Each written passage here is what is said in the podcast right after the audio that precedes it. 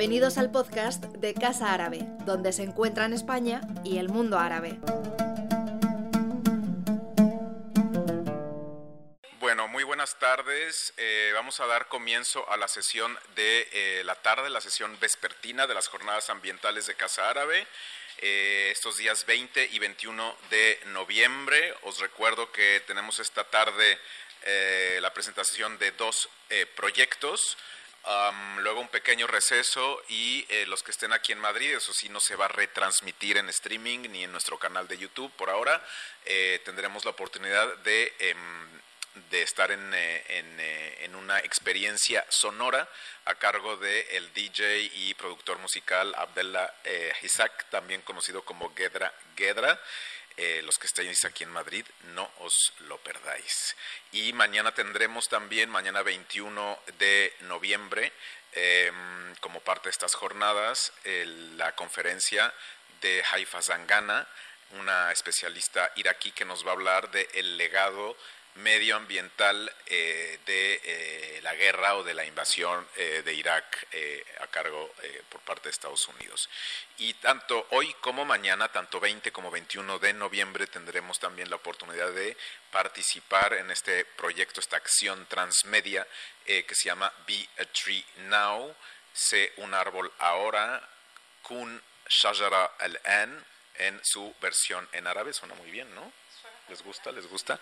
Y eh, bueno, pues ya tuvimos antes a, Eugenio Ampudi hablando, que es el creador de este, de este concepto, o bueno, de esta idea, de esta acción, eh, hablando de, lo que se trata y antes de dar pie a nuestros dos proyectos, eh, va, digamos, a recordárnoslo o a complementar la, la, información que nos dio Eugenio Blanca de la Torre, que es comisaria también comisaria de, este, de esta acción transmedia y quien no lo sepa, también tenemos dos exposiciones ahora en Casa Árabe, una sobre artistas eh, palestinos, eh, se llama Tadafuk, Flow, eh, artistas palestinos en movimiento, y otra que es una exposición sobre el río Nilo, que se llama Un río no es un río, de la cual Blanca también es comisaria. Pero mm, más allá de esta pequeña pausa de nuestros patrocinadores, vamos a darle la oportunidad a Blanca que nos cuente un poco de Be Now. Muchas gracias.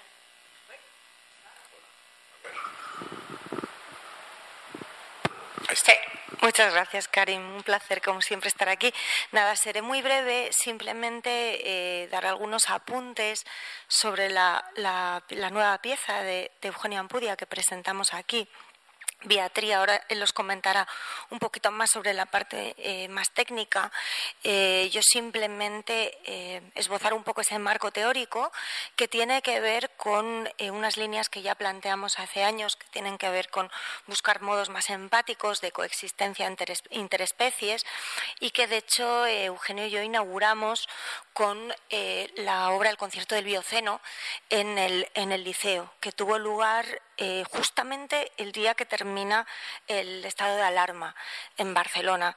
Y bueno, consistió en, un concierto de plantas.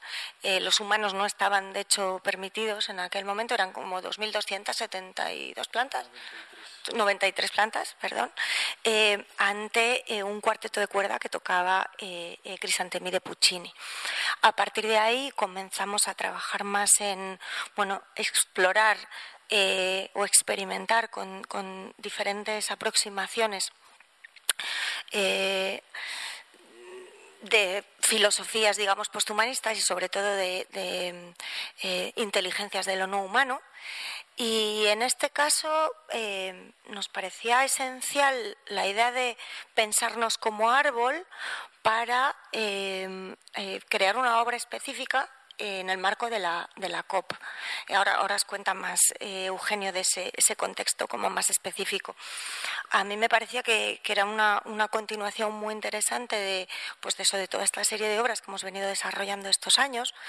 Eh, bueno, por un lado, por el, hacernos pensar todo lo que compartimos realmente con, con los árboles y, con, el, con el mundo vegetal, de, pensarnos desde lo vegetal de hacer un ejercicio de descentrar la mirada antropocéntrica que creo que tanta falta hace en, un momento de emergencia climática como el que nos encontramos, ¿no? de pensar en esas otras, otras inteligencias. Y, y me parecía también interesante la propuesta de Eugenio, sobre todo también por la clave positiva en la que se enmarcaba.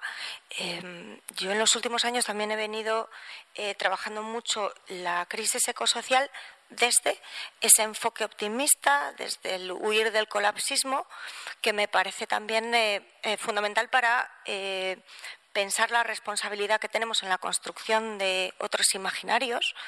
Eh, creo que mm, eh, hay una inflación en torno a imaginarios colapsistas y apocalípticos eh, cuando se pone sobre la mesa los escenarios de la emergencia climática y ecológica. Y creo que em, estas posiciones tan pesimistas y tan colapsistas solamente ejercen una acción paralizante. Entonces, bueno, me parece que lo que tenemos que hacer es impulsar desde, pues desde la cultura esos otros relatos eh, que necesitamos que hablen de alternativas y, de posibilidades. Eh, me parece esencial ser capaces de dibujar el mundo que queremos habitar y ahí es donde creo que las artes visuales juegan un papel esencial. Y creo que esta acción tiene que ver con esa tónica propositiva de vamos a dibujar esos posibles escenarios desde las alternativas y las posibilidades que nos ofrecen las artes visuales y además con ese lenguaje tan universal que es el que caracteriza a Eugenio ¿no? y, y que establece esos puentes desde lo local a lo global, ¿no? donde, aunque suele partir de investigaciones de carácter muy situado, después establece siempre pues esas conexiones eh, con el ámbito global y que, que además creo que conectan con todo tipo de públicos, con todo tipo de códigos, como en este caso, además eh, a, través de, a través de una aplicación. Y bueno, eh, me parece que es, que es el el tipo de propuestas que necesitamos en, un momento como este, ¿no? Que se hagan virales, eh, que hablen, pues eso, de lo positivo y que hablen de todo lo que todavía tenemos por hacer, ¿no? Y, que oyan un poco de esos escenarios tan oscuros y nos abran posibilidades a, pues a dibujar esos otros imaginarios que todavía creo que, que son posibles dentro de esa transición ecosocial que tenemos por delante. Muchas gracias.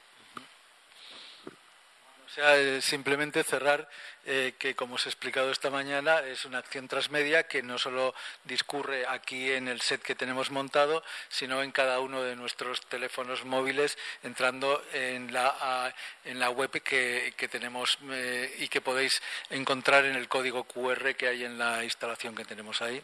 ¿Vale?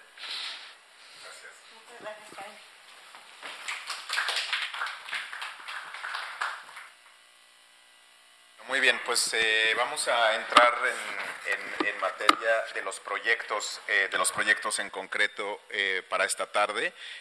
vamos a empezar con em, cosechar nubes en Marruecos. Que es un, proyecto del cual nos va a hablar Titouan Lomp, que es un arquitecto paisajista afincado en París de la Escuela Nacional Superior de Paisaje de Versalles. Titouan ha trabajado sobre la escasez de agua y sobre la agroecología en climas áridos con la ONG marroquí eh, Dar Ahmad desde el año 2017.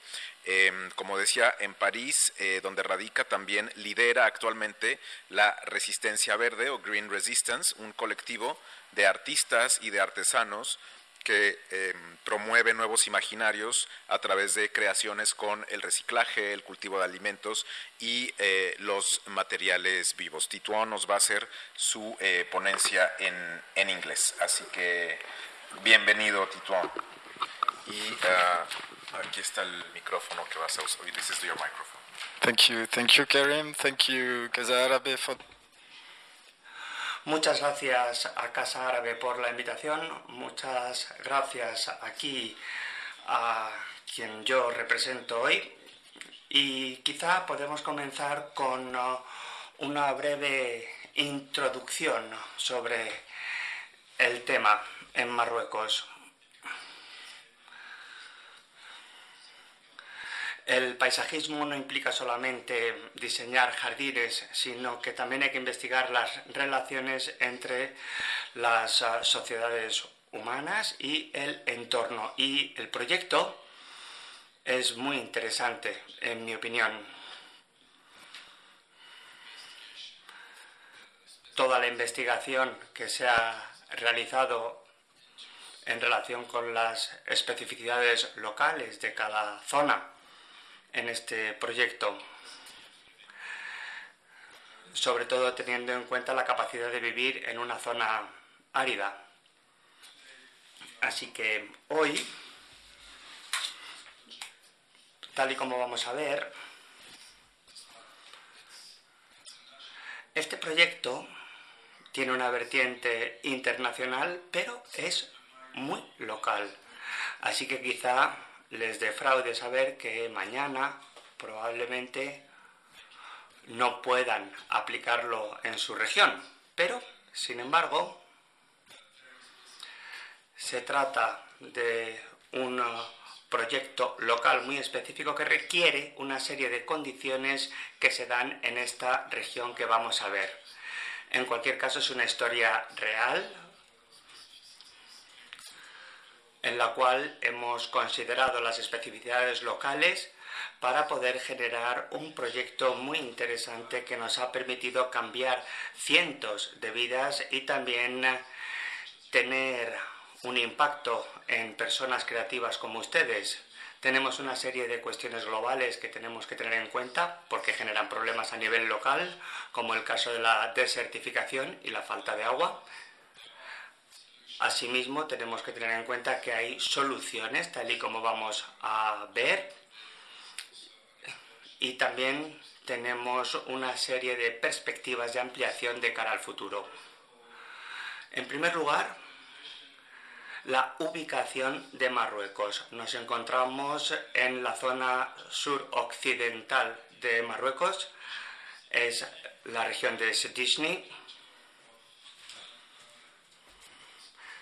Y aquí tenemos la tribu de Ait Adnari, una tribu específica, una región específica. Era una parte española de Marruecos en su día que luchó por su independencia. Así que es una zona diferente respecto al resto de Marruecos. Es una zona muy específica porque es eh, la zona del Ante Atlas, es una montaña muy antigua que tiene más de un millón o mil millones de años, ah, formada por rocas volcánicas que no paran de caer en el Océano Atlántico. Así que en esta área podemos apreciar distintos tipos de climas. El clima costero en Sedifni, después el clima montañoso, donde tenemos el proyecto de niebla, y después tenemos el Sáhara con su clima tan árido que todos conocemos. Así que en Galbin tenemos oh, una ciudad muy importante en eh, el Sáhara con temperaturas de 55 grados en verano.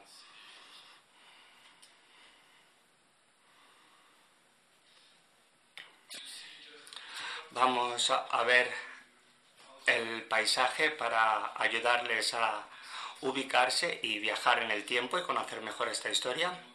Aquí tenemos una escuela, una madrasa, en el centro de la ciudad o pueblo que se beneficia de este proyecto. Hay árboles de argán por toda la zona, de los cuales se obtiene aceite. Y también eh, tenemos euforbia, esta especie que sirve como pasto. Se cultiva también cereal en eh, las distintas colinas, cactus y frutales.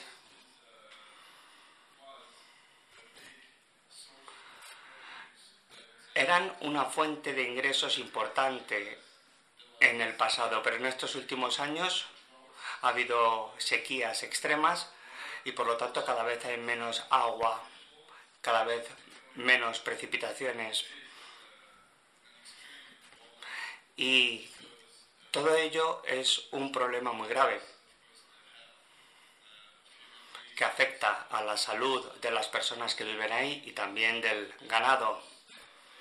Las cabras también se ven afectadas. Todo ello tiene repercusiones importantes que cada vez se manifiestan más. Y especialmente los hombres abandonan la vida en el campo para ir a las ciudades. Dejan atrás a sus familias en las zonas rurales. Y todo ello está acelerando la urbanización de las distintas ciudades y se está perdiendo la identidad rural. Tengo que decir que las comunidades rurales en Marruecos mm, sobre todo son amasig y por tanto hablan una lengua diferente, tenemos una suma de culturas, la cultura árabe se manifiesta más en las ciudades, como decía, la lengua es diferente, las creencias también. Y por tanto, en esta zona hay una serie de cuestiones culturales que hay que tener en cuenta a la hora de ayudar a las poblaciones rurales a quedarse en estos ámbitos rurales y mantener los cultivos y vivir en las tierras donde siempre han vivido.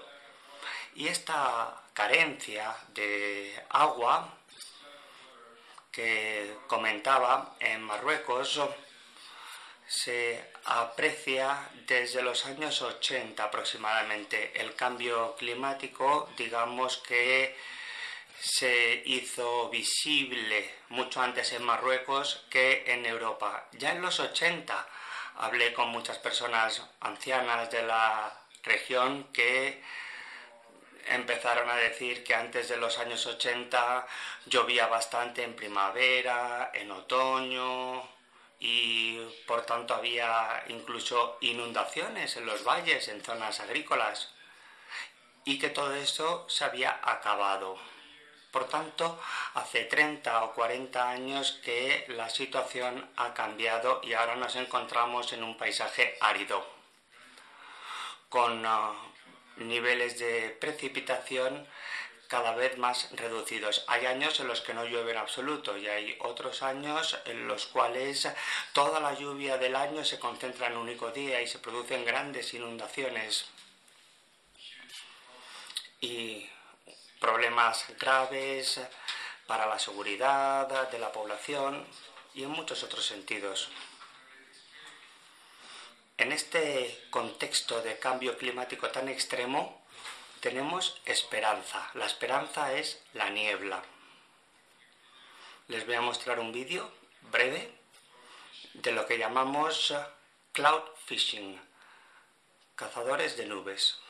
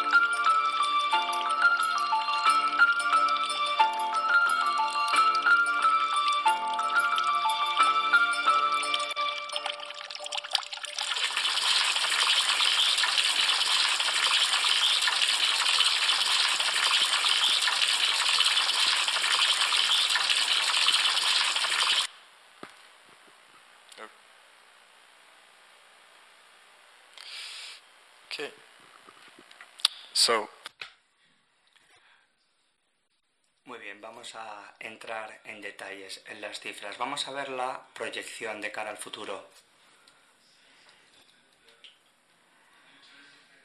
¿Es una tecnología interesante o es una solución falsa?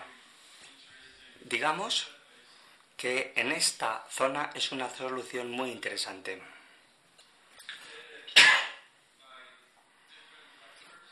Se explica por varios factores. La niebla, que recolectamos es de las montañas. Hay distintos tipos de niebla, la niebla del mar, de distintos lugares. Ahí podemos ver la diferencia respecto a la niebla de la montaña, que es parecida a las nubes, tal y como pueden ver en este gráfico. Se parece mucho esta niebla a las nubes.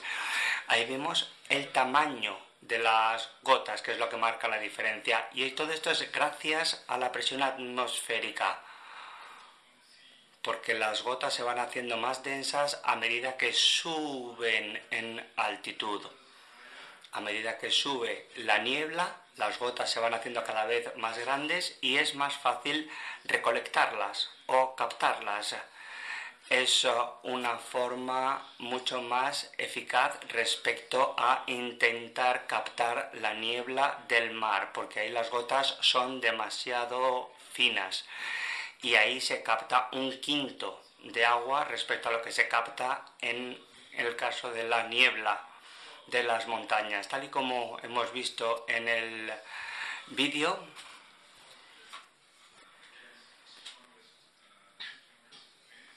la red se coloca de cara al viento más fuerte y el viento impulsa la niebla para que atraviese las redes. Y este tipo de niebla en particular y esta tecnología en concreto nos permite llegar a esta situación y a estos resultados tan interesantes. 22 litros por metro cuadrado de red por día de lluvia. Por lo tanto, cada año tenemos un número diferente de días de niebla, pero aproximadamente tenemos 30 días de niebla al año. Por tanto, este es el cálculo. Teniendo en cuenta la superficie del proyecto, recolectamos 2.100 metros cúbicos de agua cada año que equivale a un tercio del agua potable que consume la población al año. Aunque solamente sea un tercio, sigue siendo una cantidad nada desdeñable, porque también tenemos agua en el subsuelo, hay pozos, pero con gran cantidad de sal. Son aguas muy salinas y por lo tanto Ahí destaca el agua de la niebla, de la niebla, porque ayuda también a disolver el agua en el subsuelo y hace que ésta sea potable también, porque reduce su nivel de salinidad, lo cual ofrece buenas perspectivas para la agricultura también. Tenemos este recurso que es de temporada, es estacional, hay que acumularlo también porque se produce sobre todo en primavera, en el mes de abril. El año 2021 es un año típico, medio. Julio normalmente es un mes muy seco, con el Sharqi, que es el viento del Sáhara, y es un clima muy seco y muy árido el que se produce ahí, un calor muy seco. Y también tenemos diferencias interanuales. Tal y como he dicho antes, había hay unos 30 días de niebla al año, esa es la media. 2018, por ejemplo, fue un año muy pobre en cuanto a la recolección de agua de niebla y 2023 está siendo un año muy productivo. Estamos produciendo mucha agua a partir de la niebla y tenemos que almacenarla y utilizarla después gradualmente. Si damos un paso atrás, al comienzo del proyecto, vemos que comenzamos en 2006, cuando Aisa Derham, el fundador de la asociación o de la fundación, comenzó a creer en la posibilidad de captar la niebla. Simplemente iba de paseo por la montaña, iba hablando con los militares que estaban en lo alto de la cordillera y vio que los militares lo que hacían era colocar una bolsa para recolectar las gotas de agua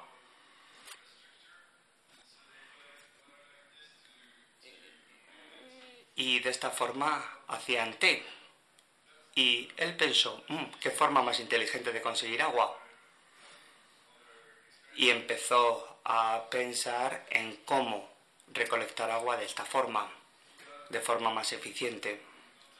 Por lo tanto, se puso en contacto con especialistas, climatólogos, hay expertos en Chile, se puso en contacto con ellos, también hay expertos en Canadá, en niebla, y empezó a establecer alianzas con diferentes fundaciones como la Wasserstiftung, la Fundación de Agua de Alemania, para poder mejorar la tecnología de captación de niebla.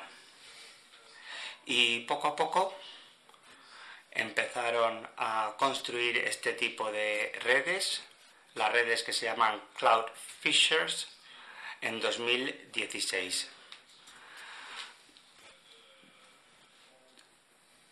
Hicieron falta dos años para poner en marcha todo el proyecto y ahora tenemos uh, este periodo en el cual ya hemos podido recolectar bastante nieve, tenemos muchos datos al respecto. Ahora Nuestra expectativa es la siguiente. Tenemos previsto construir otra red para el futuro. La red actual la verán en azul. La red actual de beneficiarios del proyecto. Y tenemos ah, esta zona de Talust Probablemente ahí construyamos la siguiente red. Productive than Butmesgida because of the wind directions. Uh, they, it's more than 22 liters by square meter. It's more 40 liters by square meter uh, by day, so it's even more. So it, it's very interesting. So now they have the helps of the government, Moroccan governments, to to build this. It's probably gonna happen in 2024. And also there is um, there is a projection um, because Darcy Ahmed uh, worked at the beginning, uh, tested the the same nets there are in Chile. So it's the Rachel mesh. They tasted it, uh, but it was not convenient with the, the, the strength of the winds because it was uh, too strong, so the nets were like falling down and um, and broke. So they made something more solid. It's a 3D structure. It's the cloud fishers that are now installed, and so it's also more productive because there are different layers of uh, mesh. So um, there, are, there is more surface of contact with the, with the droplets, and also there is a rigid uh, tram, uh, a rigid structure uh, after it to, to make it uh, more resistant uh, of the wind. The researchers now are turned more on dynamic harvesting system, which are more. Um, it's it, it, uh, probably not going to look like nets. It's more going to look like sponges or um, even 3D structures that can capture humidity within the, um, the, the um, within the material of it. So these are the R&D researches um, nowadays in fog catching, but the En todo este sistema de captura de niebla hay otro experimento en Canarias que parece que también sirve para recolectar la- el agua procedente de la niebla para agua potable. Por otra parte, ya que la niebla está presente en todas partes, Yamila Vargas, director del proyecto, dice, bueno, cuando hay niebla que está en todas partes, se infiltra eh, por doquier en todas partes y ya que la niebla, Darsha Ahmed intenta eh, ayudar a todo el mundo, no solamente con el agua, sino también con proyectos educativos y fut- futuros eventos y también con investigaciones. Eh, yo trabajo con este trabajo, con estas funciones de las ONGs y TAS Ahmed. dio un paso muy importante con respecto a la planta del cactus, que es muy conocida en Marruecos, todo el mundo pues plantó porque era digamos el cultivo milagro, ¿no? Pero habida cuenta de su cultivo, que es la, parte del algodón que se cultiva también, como ven en la foto, hace que se muera este la, la planta del cactus debido a esta, esta epidemia de plaga con la única posibilidad de acabar con ello con plaguicidas, porque está acabando con todos los insectos, no solamente con estos pulgones, sino cualquier otro insecto. El Instituto de Ecología Agraria llevó a cabo un sistema de control de la mariquita gracias al pulgón. Eh, funciona muy bien y se ha aceptado por parte del gobierno. Es un método de plaguicida natural ¿no? para acabar con la mariquita eh, de una manera orgánica. También se está llevando a cabo una investigación agroecológica en lugares áridos para tener en cuenta los aspectos de la aclimatación de las plantas en zonas áridas para poder preservar las variedades locales de fruta, de especies locales de fruta y de los frutales eh, autóctonos. Este es un proyecto que lleva ya seis años en funcionamiento, en marcha, y se trata de adaptarse al cambio climático. Nada más, muchas gracias por la atención. Thank you.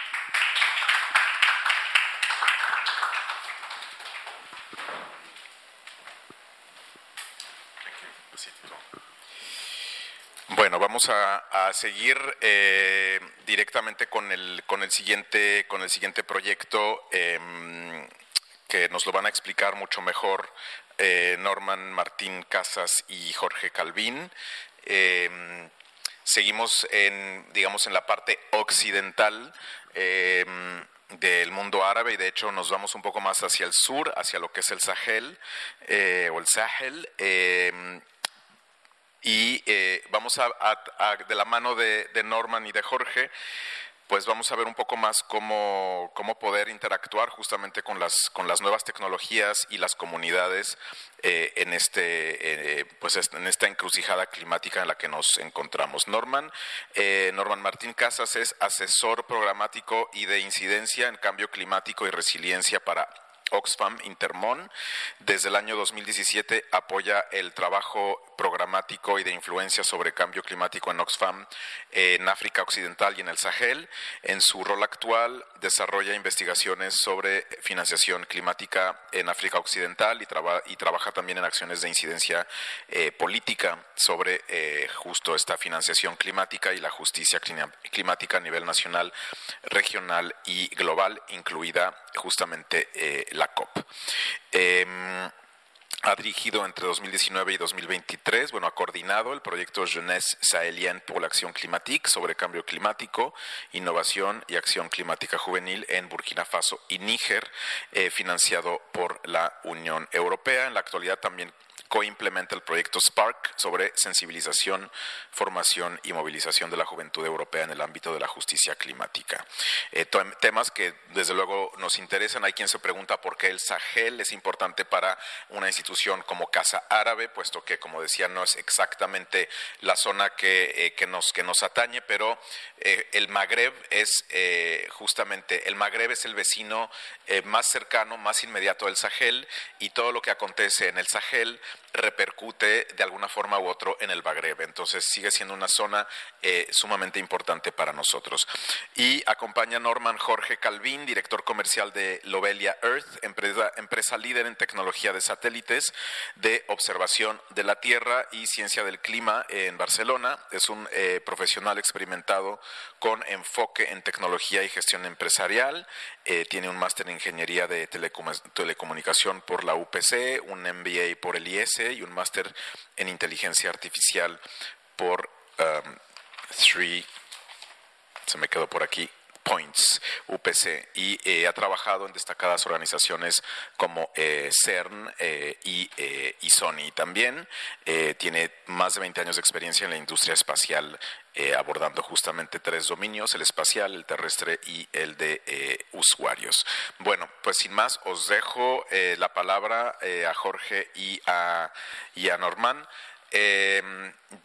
el tiempo va a ser, mm, o sea, tienen, tienen su, su media hora para, para ofrecernos el, el, eh, presentarnos su proyecto y después pues tendremos un, momento bastante comprimido para si hay preguntas, eh, porque tenemos que empezar a hacer luego el montaje del, eh, del espectáculo sonoro y hacer una prueba de sonido. Sin más, Norman, Jorge, adelante.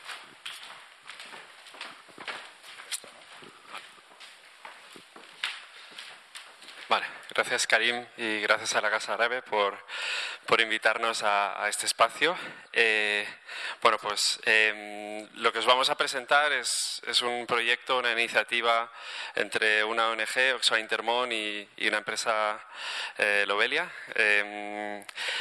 Y es una iniciativa que, bueno, que llevábamos tiempo pensando en ella antes de que, de que empezó el proyecto en 2019 y precisamente tuvimos la suerte de, que la Unión Europea, eh, a través de una convocatoria, nos eh, dio la posibilidad de financiar un piloto, porque hoy en día, bueno, pues hay proyectos de resiliencia, de medios de vida, de agricultura, pero es muy importante también que, estos donantes también apuesten por pilotos de innovación y precisamente pues este es uno de ellos, ¿no? en el que eh, ahora os explicaremos un poco más al detalle, pero eh, ha consistido pues en pilotar una, una prueba de concepto basada en el, en el concepto del pago por servicios ambientales, eh, con eh, iniciativas de reforestación y restauración de suelos en el Sahel, que ahora os explicaremos un poco más al detalle. Em, para empezar, explicaros un poco el contexto de la intervención, la justificación, ¿no? que es muy importante para entender el por qué eh, eh, hemos apostado como ONG eh, en, este, en esta temática y en esta innovación. bueno, Xoa Intermon trabaja en, África del Oeste, Sahel, desde, desde hace varias décadas y siempre hemos tenido pues proyectos de, de agricultura, de resiliencia y más recientemente pues con un foco de cambio climático. ¿no? A través de esto, pues, eh, em, tenemos eh, em, ya la experiencia y el testimonio de que eh, en estos contextos de producción, el Sahel, bueno, para quienes no lo conozcáis más a detalle, es la franja semiárida em, después del, desierto del Sáhara, eh, o sea que se, encuentra entre el desierto del Sáhara y África, y África eh, eh, subsahariana con un clima más tropical y húmedo, subhúmido concretamente. Entonces, el Sahel es una franja que es muy vulnerable a, sobre todo a los impactos del cambio climático.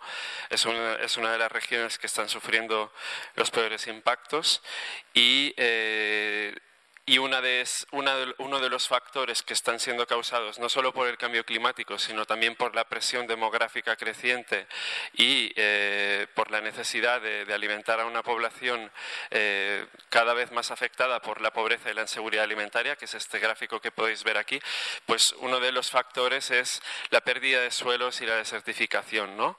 Eh, eso también es causado por las necesidades energéticas. Estamos hablando de, de comunidades rurales países donde la gran mayoría de las comunidades rurales no tiene acceso a, energía electrificada. O, eh, entonces, em, en, muchos casos, en la mayoría de casos, la energía se obtiene a través de la tala de árboles y se carece de estructuras de gobernanza eh, descentralizadas con una gestión ambiental eh, que, pueda incentivar el, no, el, no, el no cortar árboles y aportar obviamente alternativas energéticas, eh, sobre todo a través de energías renovables, que es algo que nos interesa mucho también poder combinar con este tipo de iniciativas como la que os vamos a presentar. ¿no? Pérdida de suelos y desertificación como consecuencia eh, de, la desprotección que, hay en los suelos por eh, la deforestación. Como hemos dicho, pues pobreza e inseguridad alimentaria también, eh, juntado en la, en, la fórmula del, del, contexto de estos países, cada vez más creciente y, alimentada también pues, por la escasez de recursos eh, y es como un ciclo de vulnerabilidad y de pobreza que se va reforzando. Eh, además de esto, también tenemos la componente social y, y, de justicia eh, social y de género en este proyecto y partimos del, hecho de que son contextos también donde eh, hay una fuerte eh, discriminación y exclusión socioeconómica de las mujeres y, de otros colectivos marginalizados. Y entonces aquí también es muy importante que, en todas estas estrategias para no caer en el error de diseñar estrategias de mala adaptación que no hagan más que replicar un, un patrón machista, patriarcal, exclusivo hacia las mujeres, intentamos también en cada uno de estos proyectos que implementamos que eh, se, den pasos hacia, hacia esa igualdad económica y social. Por último, otro factor que también es un poco como ha comentado Karim al introducirme, el, tema de financiación climática, es un tema que también pues, nos preocupa eh, eh, bastante, eh, sobre todo a nivel de la, brecha de financiación que existe en estos contextos. cuando hablo de brecha de financiación, es la financiación climática disponible, que es digamos, podéis ver las barras abajo, verde y roja, comparada con las necesidades, que es la barra esta de arriba. Entonces, eh, bueno, esto con el puntero, esto creo que lo puedo hacer así, ¿no? Sí. Entonces, esto eh, muestra, esto es una investigación que publicamos el año pasado para financiación climática en África del Oeste, y muestra, eh, pues también que hay una, brecha creciente de financiación a la vez que, pues, eh, evidentemente los impactos climáticos no hacen más que crecer y la financiación eh, parece más bien estancada, ¿no? que es la, línea roja es la que nosotros usamos como estimación en Oxfam, contando la financiación que realmente es, es justa y debería contabilizarse, no toda la financiación que es en forma de préstamos, que es esta línea verde. Entonces, este, esta brecha de financiación también nos dice que, no podemos solo confiar de las fuentes de financiación públicas, sino que de alguna manera es importante contar también con las fuentes de financiación variadas, incluidas privadas, eh, para, contribuir a estas estrategias de, financiación que están estipuladas en, los documentos de las, estrategias nacionales eh, de adaptación y de mitigación del cambio climático de, de todos los países del mundo, incluido los de África del Oeste y Sahel. Em, bueno, pues vamos a hablar de mercados de carbono, como porque este proyecto, pues cuando se diseñó, eh, teníamos muy en mente el poder hacerlo sostenible a través de fuentes de financiación externas. Nuestra idea era tener un proyecto que, que demuestre realmente un impacto social y ambiental demostrado a través de la tecnología que es lo que os explicará eh, Jorge, y eh, pues consideramos los mercados de carbono como una de las posibles vías de poder hacer sostenible este proyecto una vez se termine la financiación de la Unión Europea. Sin embargo, bueno, con los mercados de carbono eh, también hemos aprendido muchas cosas y hay varios elementos que a día de hoy en los mercados de carbono pues son presentan algunas limitaciones o, problemáticas. ¿no? el primero de ellos es que los mercados de carbono se están utilizando por parte eh, de empresas contaminantes como excusa para retrasar ambición climática. ¿no? Entonces ya el, objetivo de cómo se usan esos instrumentos de, de,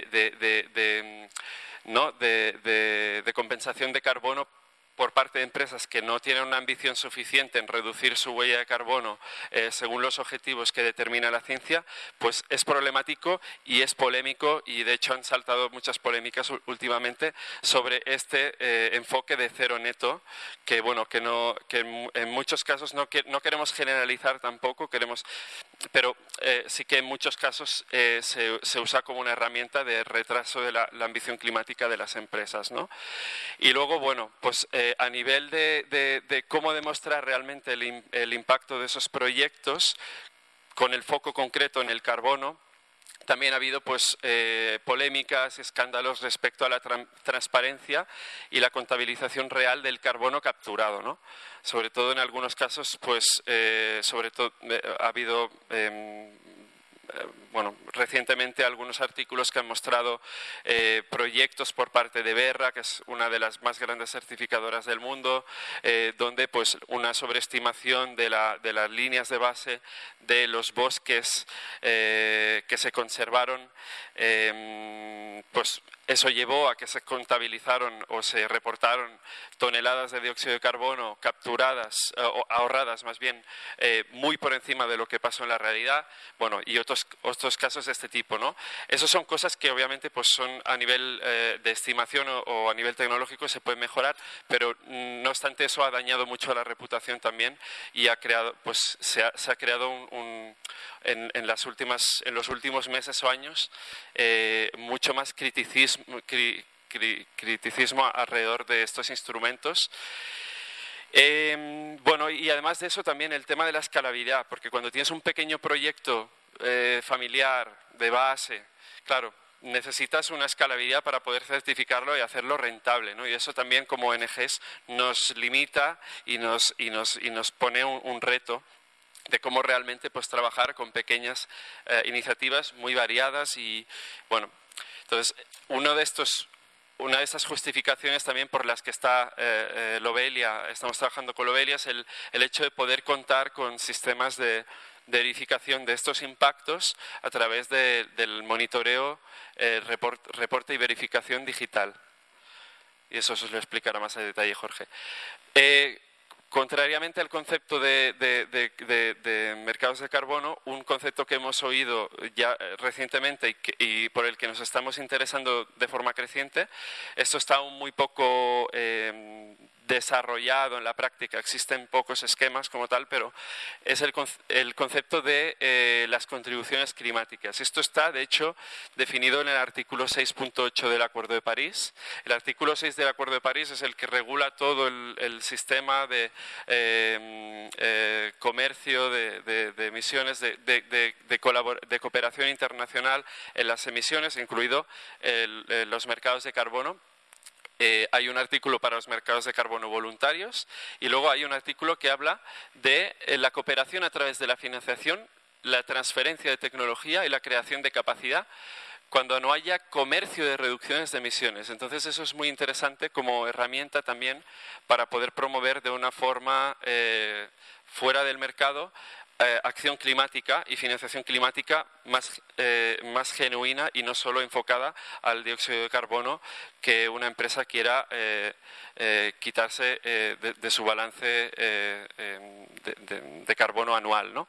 Entonces, esto por una parte, em, es más difícil que sea instrumentalizado para greenwashing, o sea, son contribuciones voluntarias y enfoque no de mercado, pero además otras posibilidades que nos presenta esto. Nosotros no lo hemos trabajado aún, pero lo vemos como un marco posible e interesante. ¿no? Eh, también puede permitirnos mm, incluir de una forma más robusta otros indicadores ambientales más allá del carbono y que también se puedan de alguna manera monetizar. ¿no?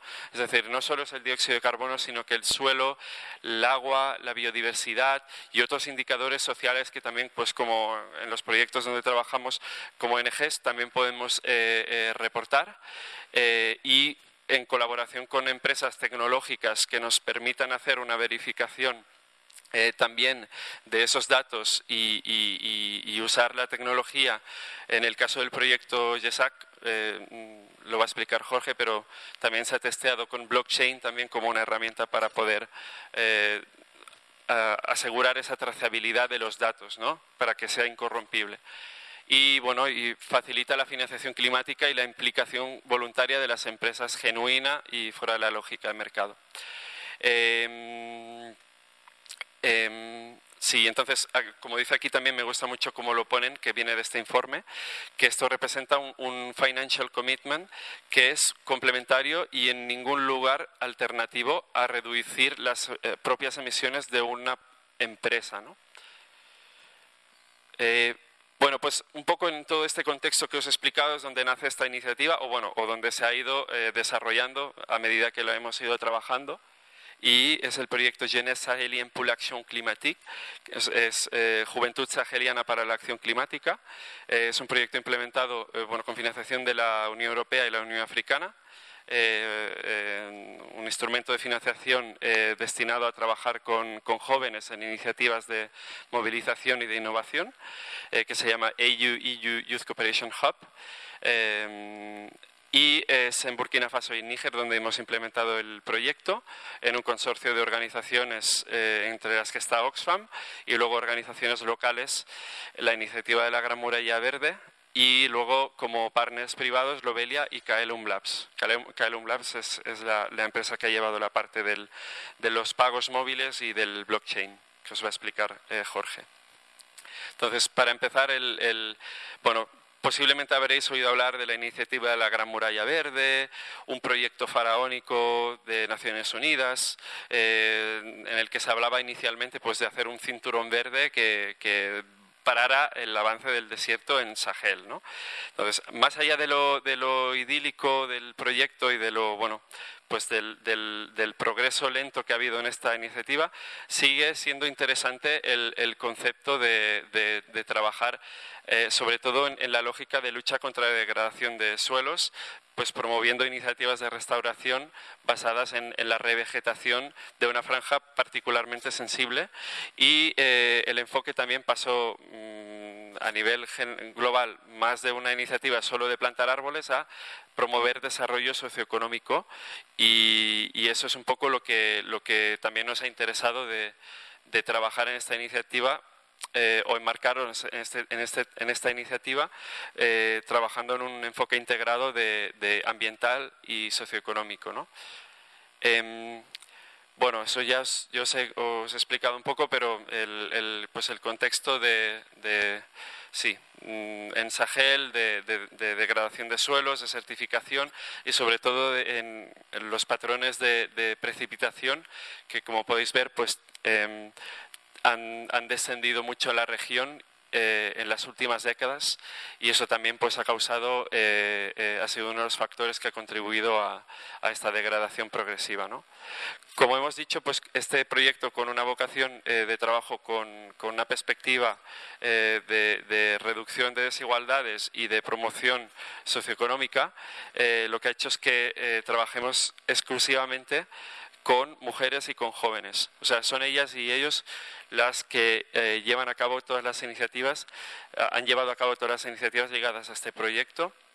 Eh, sobre reforestación y luego vais a ver es un proyecto integral que incluye diversos objetivos de, bueno están aquí de hecho vale o sea el, el objetivo global es de reforzar la gobernanza climática y contribuir a la restauración de parcelas degradadas en, Burkina Faso y Níger a través de la promoción de oportunidades socioeconómicas para jóvenes y mujeres, basado en tres componentes, es por eso que digo que es un proyecto integral, que son eh, la restauración de suelos a través de la agroforestería, la innovación tecnológica y luego la movilización climática juvenil.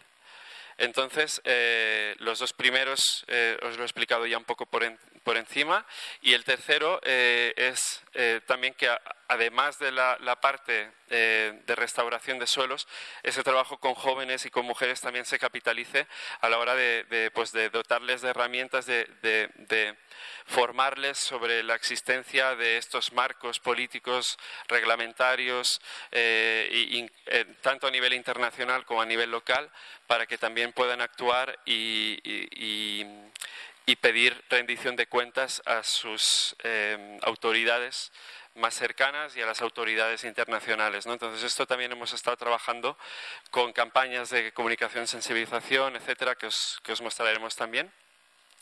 Eh, en el primer resultado de agroforestería, eh, consistente en empoderamiento de mujeres y jóvenes en iniciativas de restauración de suelos y también de agricultura resiliente al clima eh, y viveros forestales. Em, hemos formado a, casi 2.000 jóvenes y mujeres reforestado 200 hectáreas y eh, promovido la creación de viveros forestales gestionados por, por 140 mujeres eh, en Burkina Faso y en Níger. Eh, y esto, como, como, veis aquí, también se complementa con la parte de agricultura resiliente al clima.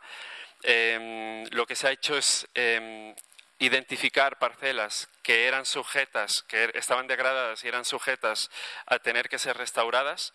Se hizo con autoridades eh, municipales, locales, para hacer ese mapeo y luego también se hizo el mapeo de las personas que se iban a beneficiar de la intervención del proyecto eh, con una serie de criterios de vulnerabilidad, económicos, etc. Eh, y una vez se eh, trabajó, se empezó a trabajar con las iniciativas de reforestación, el proyecto no solo consistía en reforestar, sino además promover que hubiera, que se hiciera cultivo productivo desde el primer día, ¿no? A pesar de las condiciones eh, desventajosas en muchos casos, eh, además de, solo hacer reforestación, se hicieron eh, pozos allí donde se pudo, porque sí que en el Sahel uno de los aprendizajes es que no puedes hacer un pozo, un pozo donde te convenga y sí que ha habido ahí algunos desafíos a nivel de poder aprovisionar con agua de regadío, que eso siempre aumenta las, posibilidades de éxito de un proyecto.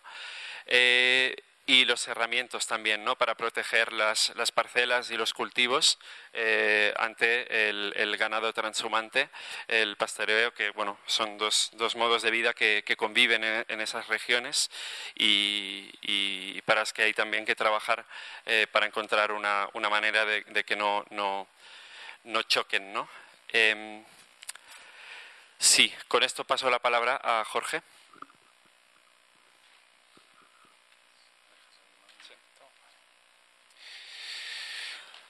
Bueno, pues eh, después de lo que acaba de explicar Norman, claro, nosotros aquí teníamos, teníamos un, reto importante porque teníamos que intentar hacer una plataforma que fuera mm, fácilmente interpretable, y que facilitara un espacio confiable para, para, de alguna manera, crear un mercado. Un mercado que fuera más allá del carbono, que fuera eh, un mercado de impacto, donde, por un lado, los inversores en, en impacto, que tengan interés en invertir en proyectos de impacto, tuvieran una manera de poder cuantificar y va verificar que efectivamente su inversión se está utilizando de manera, de manera adecuada y, por otro lado, crear los incentivos a nivel, a nivel local con estos pagos por eh, servicios ecosistémicos, por, por, estos incentivos, para de alguna manera asegurar la viabilidad de los proyectos porque estamos creando los incentivos correctos en, en las personas que trabajan en el, en, el campo. ¿no? Eh, y eso para nosotros era, era crucial.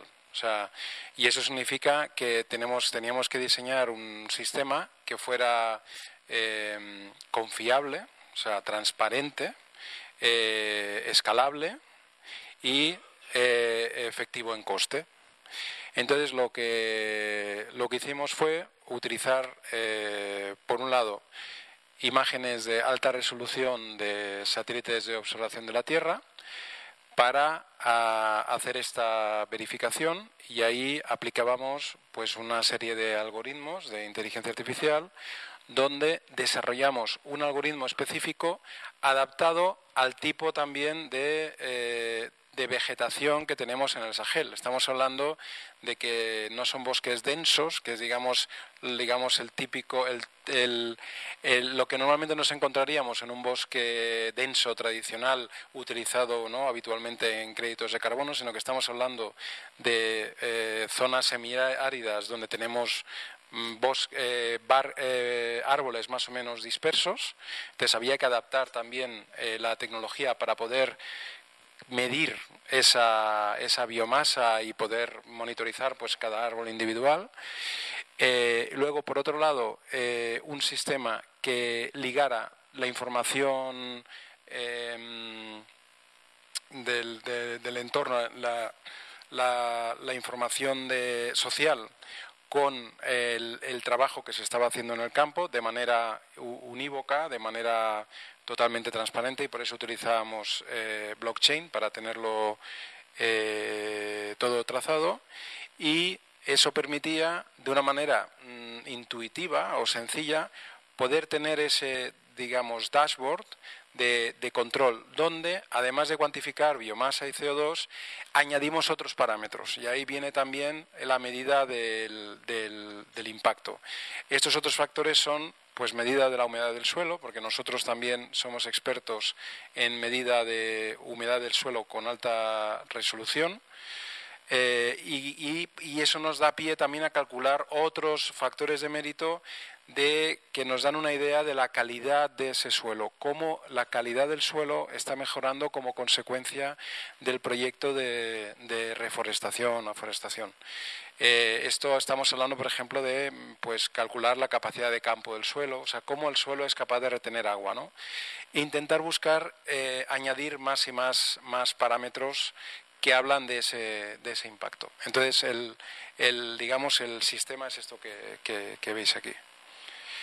Por otro lado, luego, una vez desarrollamos el, el algoritmo, lo, que hemos hecho es verificar que funcionaba adecuadamente. Esto que vemos aquí es la correlación entre las, eh, medidas in situ y los resultados de nuestro algoritmo de predicción, que sin entrar en grandes tecnicismos, se ve que funciona bastante bien.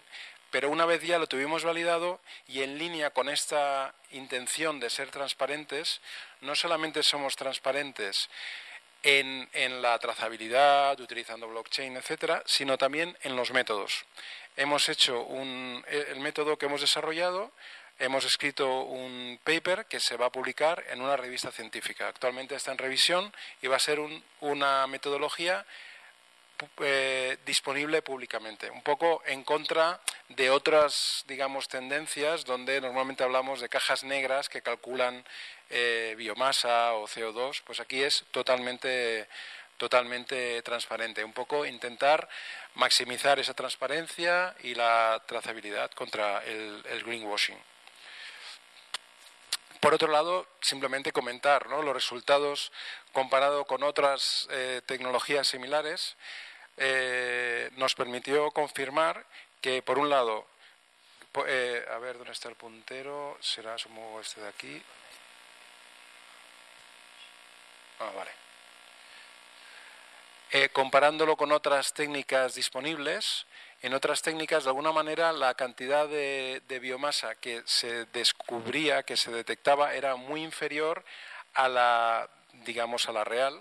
Nosotros, en nuestro, en nuestro caso, estamos aquí en medio, estábamos mm, descubriendo una cantidad de biomasa que utilizando técnicas, las técnicas disponibles no era fácilmente de detectar. Y luego tenemos un solo estudio que, al revés, lo que cometía era un error muy grande, pero por encima. Entonces nosotros aquí esto nos estaba permitiendo confirmar que nuestro, nuestro algoritmo era, era, era confiable y permitía de alguna manera descubrir un montón de, biomasa que hasta entonces pues era muy difícil de, cuantificar de una manera objetiva siguiendo utilizando técnicas de, detección por satélite. Y ahora aquí lo que vemos, no sé si ya funciona, es una pequeña demo. A lo mejor. Ahora. Aquí lo que vemos son las diferentes parcelas, esta es la plataforma, entonces de una manera muy sencilla, muy sencilla, se pueden seleccionar, aquí lo que vemos son agrupaciones de, de parcelas, y simplemente haciendo clic seleccionamos aquí, tenemos dos, y ya podemos ver esta en concreto, que automáticamente ya nos vemos el tamaño de la parcela y la segmentación que da el algoritmo de los diferentes árboles.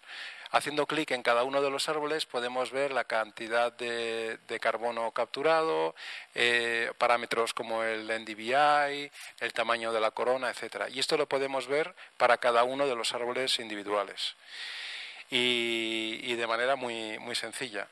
Luego, por otro lado, tenemos a nivel de parcela el agregado de, eh, por un lado, la, cobertura de todas las diferentes copas, la cantidad de, carbono secuestrado y podemos ver la comparación con el año posterior y vemos cómo han aumentado las, la cantidad de carbono secuestrado, etcétera. Y además agrega otros parámetros eh, meteorológicos, en este caso la temperatura, eh, series temporales de temperatura y de precipitación y la humedad del suelo. Esto que vemos aquí es la humedad del suelo, la evolución estacional de la humedad del suelo. Según va pasando el tiempo, pues va aumentando, que nos va dando también esa idea de cómo va mejorando la la, evolución o el impacto de, este proyecto.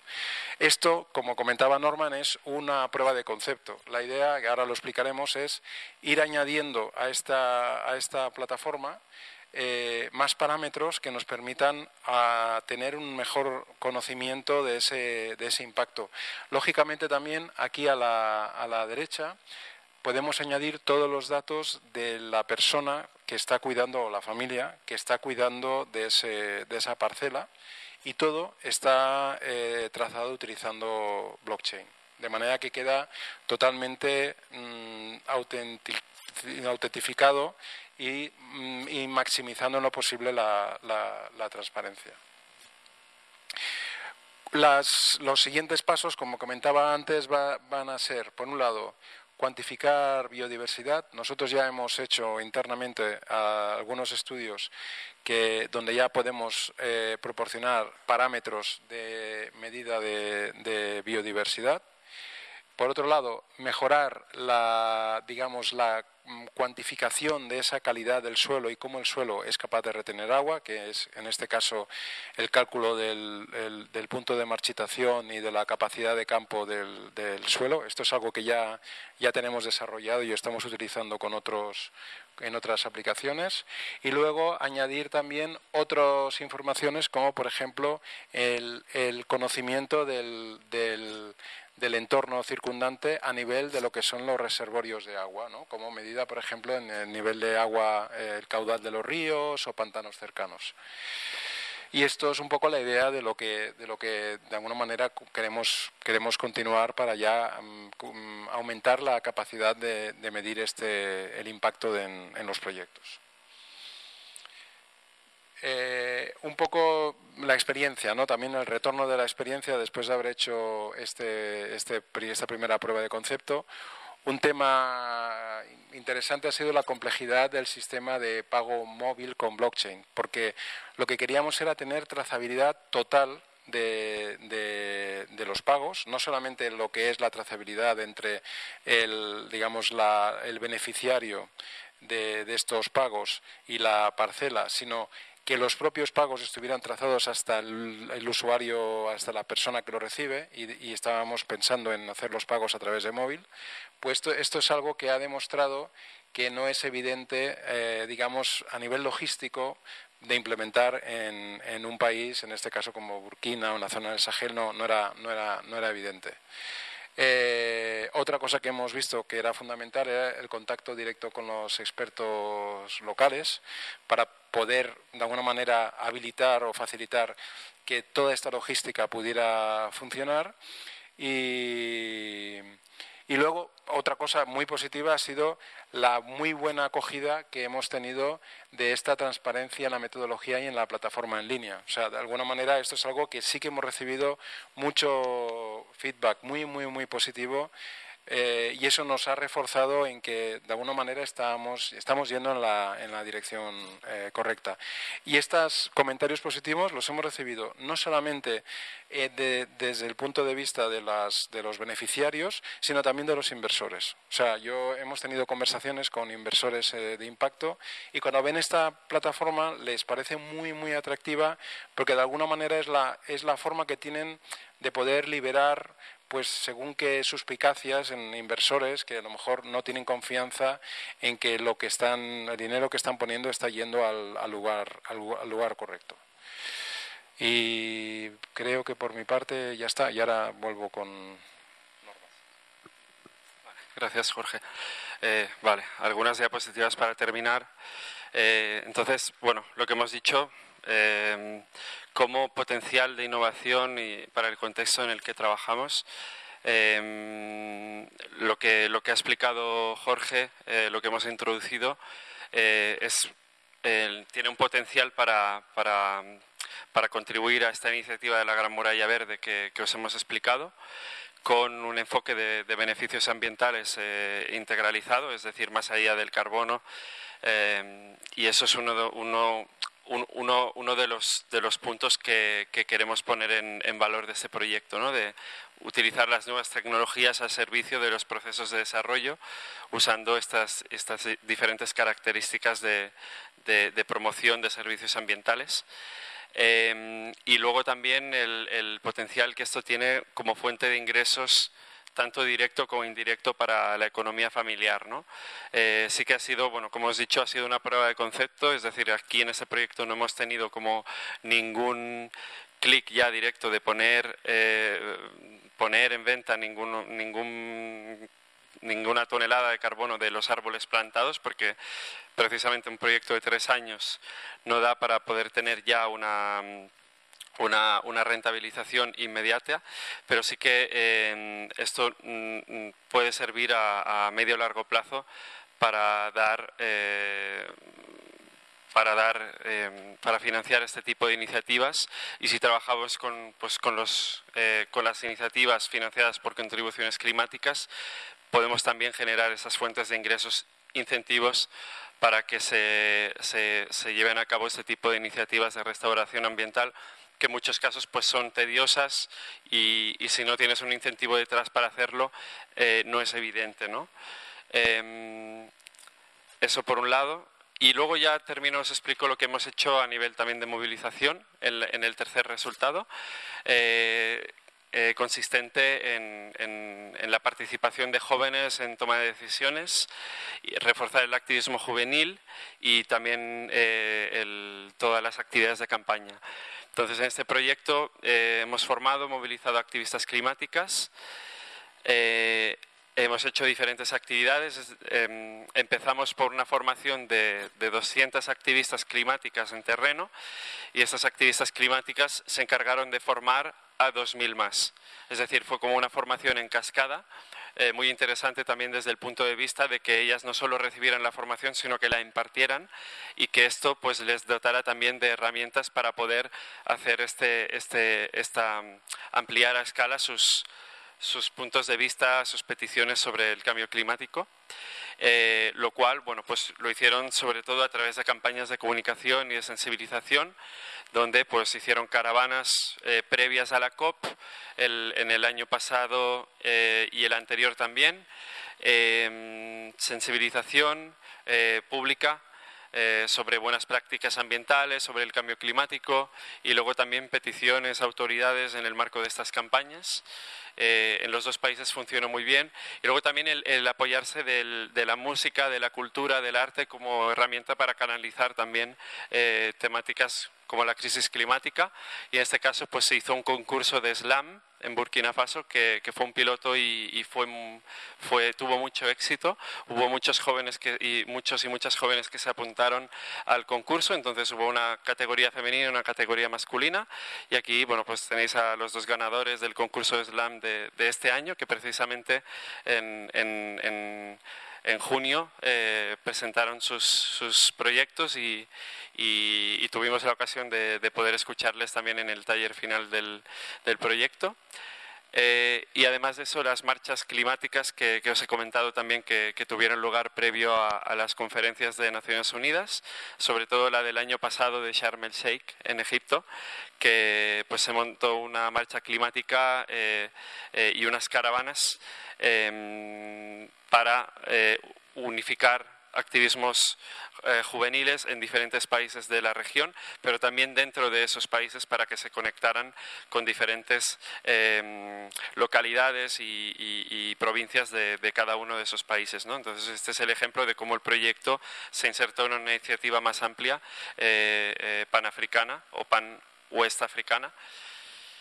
Y esto, la caravana africana por el clima que os he explicado también, pues donde hubo toda esta movilización y, y eso es un poco por cerrar, creo que ya es el último. Sí, pues eso es todo. Gracias.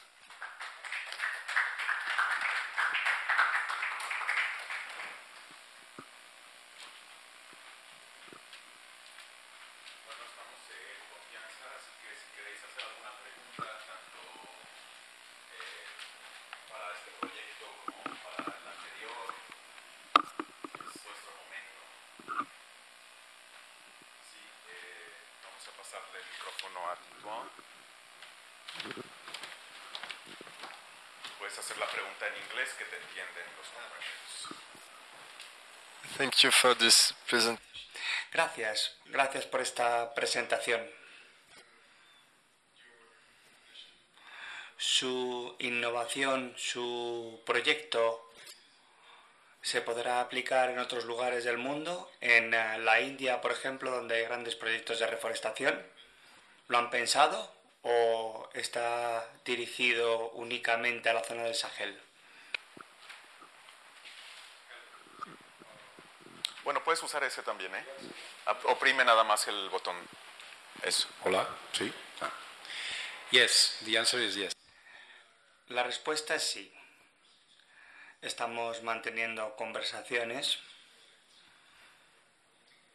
y estamos promoviendo proyectos en Costa Rica, en Guatemala y también en otras zonas de África. La ventaja de esta técnica básicamente es que se puede aplicar a nivel global. Una vez que se enseña al algoritmo, este se puede utilizar en cualquier lugar. Estamos recibiendo manifestaciones de interés de distintas ciudades en España que tienen interés en realizar una monitorización de la situación para explicar a los ciudadanos los proyectos de reforestación es un tema cada vez más importante y necesitan herramientas para demostrar los resultados de sus proyectos de reforestación. Proyectos destinados a que las ciudades ofrezcan mejor calidad de vida. Por lo tanto, nuestro proyecto va más allá del tema del CO2. Nosotros creemos que tenemos una herramienta potente que permite demostrar de forma sencilla y clara el resultado de las distintas intervenciones que llevamos a cabo a nivel local, en una ciudad o en un proyecto allá donde se lleve a cabo.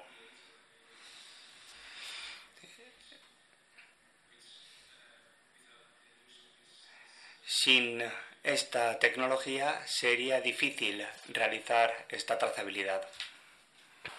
Aquí otra pregunta. Bueno, en primer lugar, muchísimas gracias porque siento que es muy valioso todo lo que habéis mostrado aquí hoy. Y yo quería hacer una pregunta porque yo sí que milito en espacios eh, de activismo de base, eh, como Juventud por el Clima. Conocí a Norman hace una semanita en un evento eh, relacionado con bueno, incidencia política, juventud de activismo. Y yo quería preguntaros más, no tanto por la justicia climática, o sea, toda, todo el proceso de reforestación, cómo ha sido y demás, sino también por por el cómo estos proyectos favorecen el mantenimiento de la paz en zonas em, que bueno están marcadas por el conflicto ¿no? y por y las diferentes violencias. Entonces eh, quería preguntaros un poquito acerca de eso, si habéis también hecho un análisis de impacto en cómo estas iniciativas ayudan al mantenimiento de la paz en zonas de conflicto.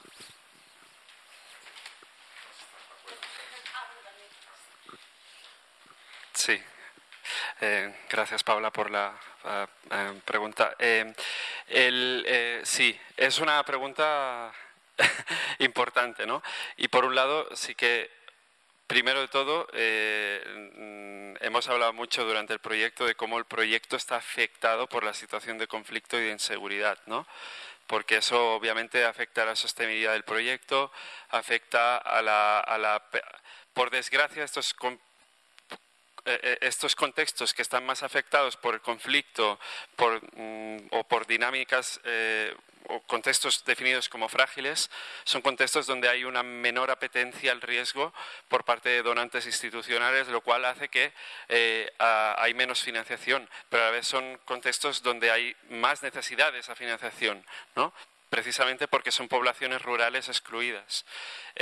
nosotros no hemos como tenido una una, no hemos como demostrado científicamente que eso se produce, pero sí que es verdad que cuando eh, hablas de intervenciones a favor de, de, en contra del cambio climático, es un tema que no es, no es, no es tan sensible a nivel local. Incluso si tú entras en una zona eh, dominada por grupos armados, eh, no, no, no, hay esa reticencia como sí que la puede haber a otros tipos de proyectos, a, hacer, cuando se trata de hacer intervenciones ambientales. ¿no? Y, entonces, em, y a la vez, em, nosotros también trabajamos en una lógica de, y eso sí que quizás ha tenido un impacto más eh, directo, que es de, generar confianza a nivel de las comunidades y de generar cohesión porque esa falta de cohesión es lo que hace que muchas veces eh, salte esa chispa entre, mm, entre comunidades o entre grupos y, eh, es un caldo de cultivo que, hay que mirar de eh, que no se genere y eso una, una de las maneras de hacerlo es con proyectos comunitarios, con una base eh, social y con una perspectiva económica. Y obviamente luego el tema de las perspectivas económicas también, que el proyecto, no es que el proyecto haya tenido como, solo ha tenido una actividad donde sí que se han reportado ingresos económicos directos, eh, que es el de los viveros de mujeres, creados por mujeres, que sí que ha sido una, bueno, ha sido un éxito de actividad y muchas mujeres pues han generado, eh, han tenido generación de empleo a través de este, de este proyecto. O sea, ellas han vendido directamente plantines para los árboles que se han reforestado al final de los tres años de proyecto, lo cual era algo que no habíamos ni siquiera pensado en, nuestro, en nuestra idea más ambiciosa del proyecto. Eh, y lo mismo para jóvenes. O sea, si trabajamos con jóvenes que tienen alternativas económicas, eh, porque por desgracia lo que pasa en muchos de esos contextos es que acaban cayendo en manos de grupos armados precisamente por el incentivo económico que no está al alcance de ninguna otra cosa que puedas hacer y al final en situaciones de desesperación caes en eso. Entonces, lo que te comento, no hemos tenido como vínculos directos o, evidencia directa, pero sí que son cosas que, nos llevan a un poco a esa teoría de cambio de que si trabajas en ese sentido comunitario, económico y de cohesión social, eh, reduces las, probabilidades de que, esas esa situación securitaria y de cohesión se degrade aún más de lo que ya está. ¿no? Gracias. Ya está, pues. Pues nada, agradeceros eh, tanto a los ponentes como a quienes estáis aquí, quienes nos estáis... Eh, perdón, voy a coger esto quienes nos seguís también por la página web de Casa Árabe, eh, en el canal de YouTube y, bueno, quienes habéis eh, entrado salido podéis luego tener acceso a, eh, todas las sesiones que hemos tenido. Em, hemos tenido una, apertura con Fernando eh, Valladares, el secretario de Estado, y la directora, la directora general de Casa Árabe. Luego hemos tenido tres, tres ponencias em, eh, de Gema Teso sobre la em, el relato en los medios, eh, Luis González sobre la educación ecosocial y Karim El Gendi hablando de eh, las, ciudades, las ciudades árabes. Y lo que acabamos de escuchar esta tarde, los, los, los dos proyectos, uno en, eh, en Marruecos y el otro en el Sahel, eh, pues bueno, de cara a estos, eh, a estos retos y desafíos eh, medioambientales y cómo podemos abordarlos de distintas maneras. También hemos escuchado el proyecto Be a Tree Now, que es una acción transmedia para, pues también, como nos comentaba la, la comisaria Blanca de la Torre, mm, hacer este enlace entre, entre el hombre y, y la naturaleza. Y bueno, en breve tendremos esta charla, esta mm, experiencia sonora de, de Gedra Gedra, eh, que espero que los que estén por aquí en Madrid podréis, eh, podréis disfrutar. Mañana, eh, o bueno, el día 20 de mayo, porque no sé cuándo veréis esto, si mañana será para ustedes hoy o ayer. El día 21 de noviembre tendremos la em, la presentación de Haifa Zangana y eh, esta aproximación a los efectos eh, en Irak, eh, efectos medioambientales en Irak tras, pues no diría la guerra, sino las sucesivas guerras, entre ellas la invasión liderada por, por Estados Unidos. Mm, eh, eso es lo que tenemos en, eh, eh, disponible en nuestra página web de Casa Árabe y bueno, pues invitaros a, seguiros, a seguirnos en, en nuestras redes sociales. Y pues sin más, hasta pronto, muchas gracias.